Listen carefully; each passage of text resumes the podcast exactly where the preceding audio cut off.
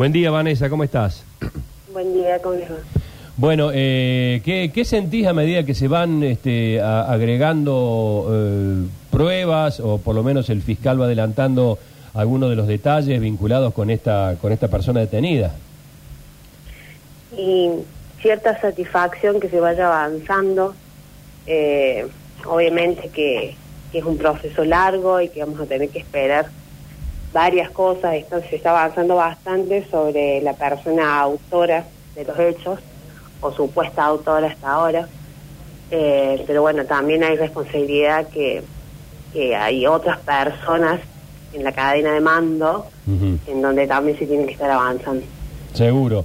Eh, ¿Tenés algún momento en este, en este, en este proceso para, para preguntarte por qué?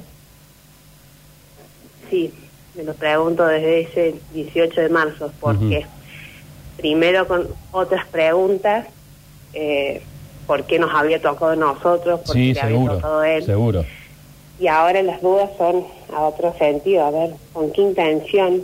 ¿Por qué justamente este accionar tan, tan... Lo que yo siempre digo es que nosotros como personas eh, que piensan de otra forma no vamos a encontrar Claro. una lógica en medio de todo esto. Claro, claro, eh, eh, coincido plenamente con vos. Eh, hay que meterse dentro de esa cabeza porque un Sí. minuto antes de que vos estuvieras al aire yo decía, bueno, eh, no sé, fantaseaba un, un laboratorio, le pagaba una fortuna para hacer experimentos, se han conocido casos, ha habido casos en el mundo donde Sí. por bajo la mesa, coin, pero acá si, si no hay un motivo, si, si era... Claro, acá no por- se encuentra una lógica. no se encuentra la lógica, no se encuentra la lógica, es verdad. Ahí escuchaba eh, con tus palabras atentamente y decías, bueno, ella eh, como autora, todo parece indicar por la investigación, pero hablabas de otras responsabilidades, responsabilidades que tendrían que ver que por la inacción, por, Por falta de por la no respuesta, de, de dónde desprendes también esa idea.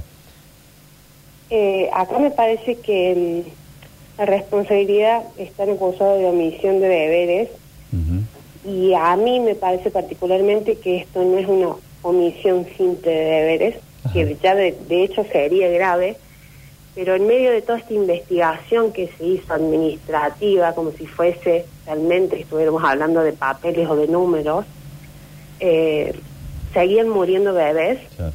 y no hicieron las cosas como corresponde. Entonces ahí eh, cambia totalmente la historia. Yo me he llegado a preguntar como mamá, eh, medio toda esta locura, a lo mejor si yo hubiera hecho la autopsia en ese primer momento, eh, esto no hubiera seguido pasando, Ujú. como culpándome de algo que no me corresponde. Totalmente. Y las personas que sí realmente tenían que accionar y que estaban viendo que cosas siguen en sus casas como si nada. Claro. ¿Cómo a ellos no les sonó esta alarma, esta señal de decir, se nos están muriendo bebés? Es una locura Claro. y no hacer las cosas como corresponde a partir de que estaban viendo que seguían, ellos ya sospechaban, ya estaban viendo que había algo normal, Sí. que no pasaba nada y no hacían la denuncia donde la tenían que hacer. Es una locura. Entonces esto eh, me parece que, que va más allá de una omisión. Claro. Vanessa, ¿a tu bebé le hicieron autopsia ahora?